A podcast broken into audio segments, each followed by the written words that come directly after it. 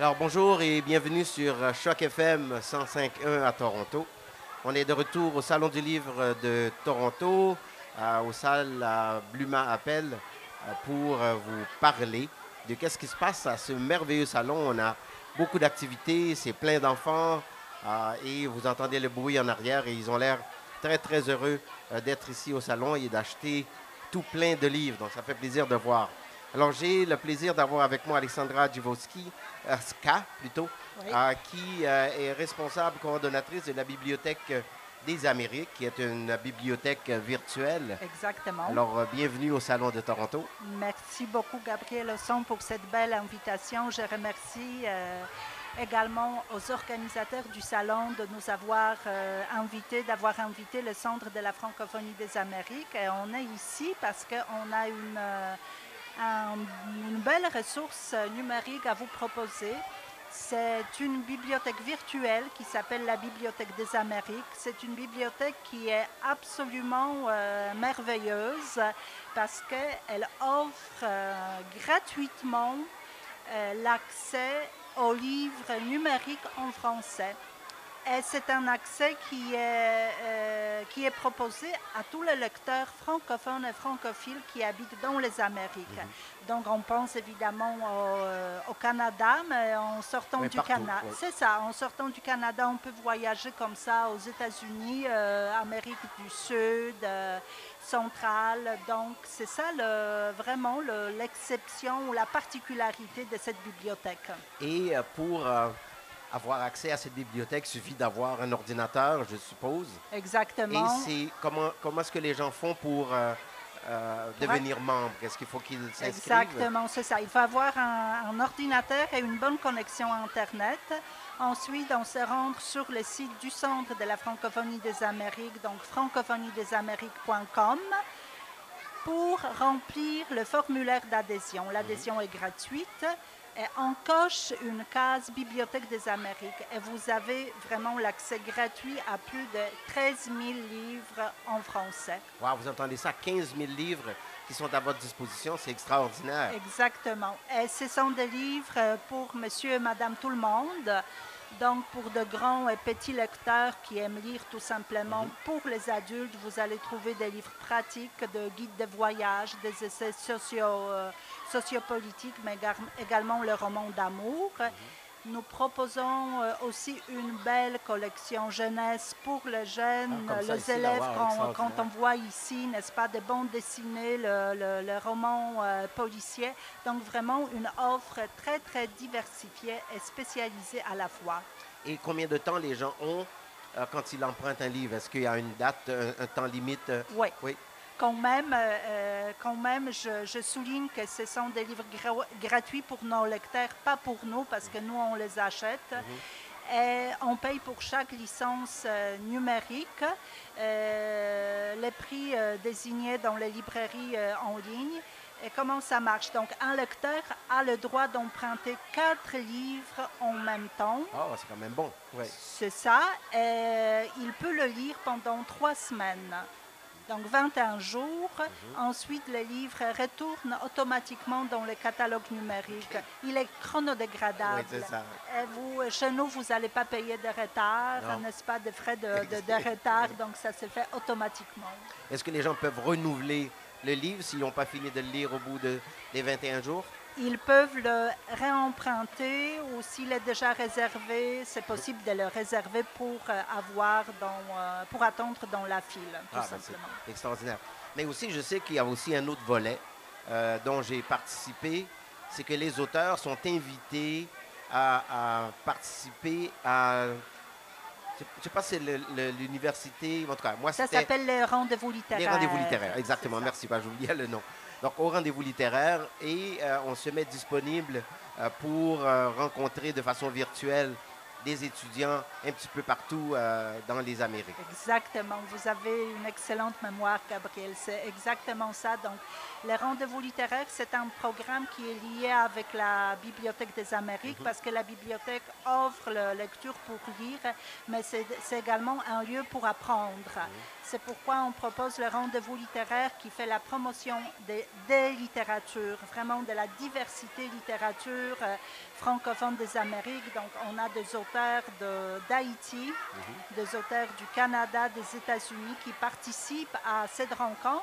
Et le principe est assez simple mais efficace, c'est-à-dire euh, des étudiants qui étudient soit le français, soit la littérature, s'inscrivent, empruntent le livre qui est disponible en plusieurs exemplaires et ensuite ils les analysent, ils étudient, ils, euh, ils cherchent le vocabulaire qu'ils ne connaissent pas. Donc ça leur donne également le- la possibilité d'approfondir leur, euh, leur euh, vocabulaire. Et à la fin de cette étude approfondie, nous avons la belle rencontre avec l'auteur euh, par visioconférence. Donc, peu importe où on est dans les Amériques, on, peut, on se connecte on a un plaisir euh, extraordinaire de dialoguer avec l'auteur en lui posant des questions, en demandant pourquoi un tel dénouement du roman, ouais, pourquoi ces personnages s'appellent comme ça, etc. Donc, c'est vraiment un dialogue euh, très, très, très souvent très vif et très euh, passionné de la part de- des étudiants qui posent des questions. Et comment est-ce que les auteurs font pour s'inscrire à ce programme?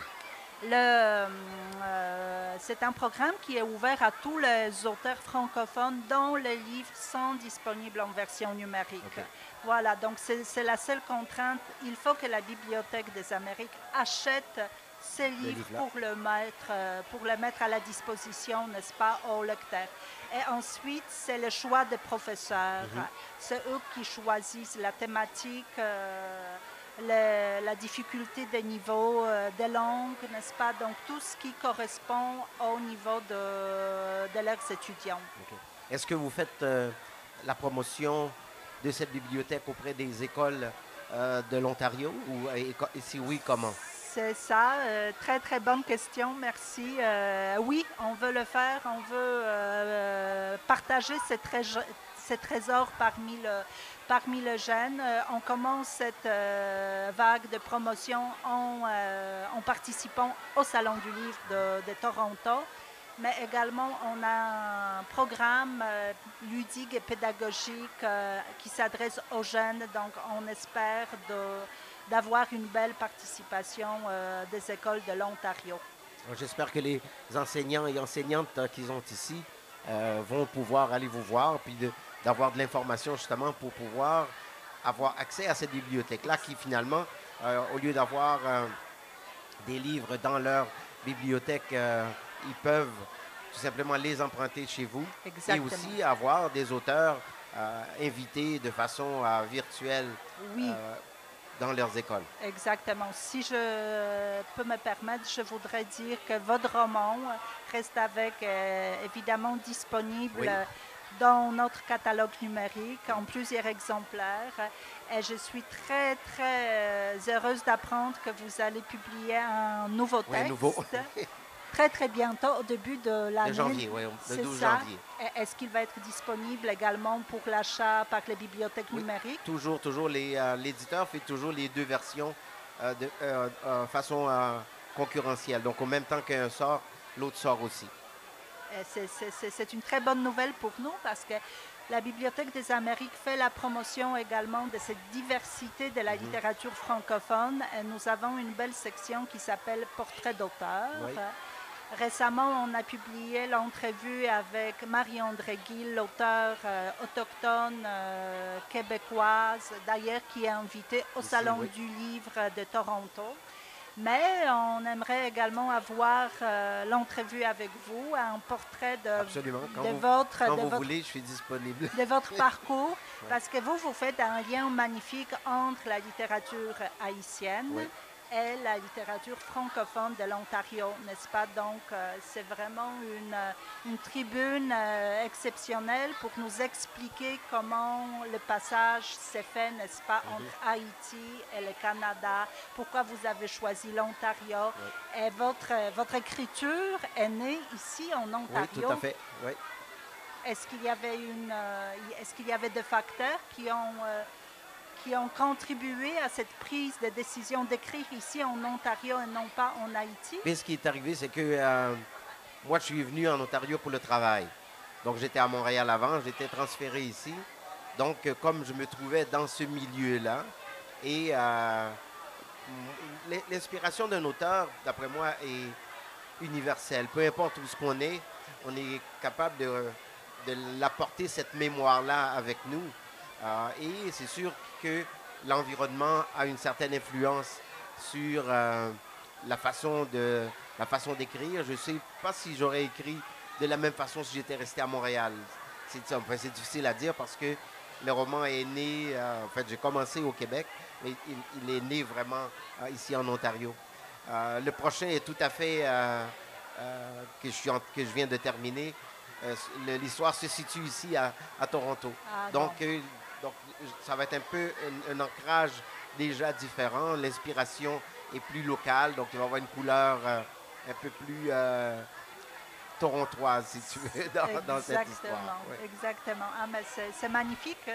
Je, j'ai bien compris que c'est la distance par moment qui fait, qui fait émerger certains souvenirs, n'est-ce pas, qu'on le voit mieux. C'est pourquoi c'est peut-être un peu plus facile de, de les écrire.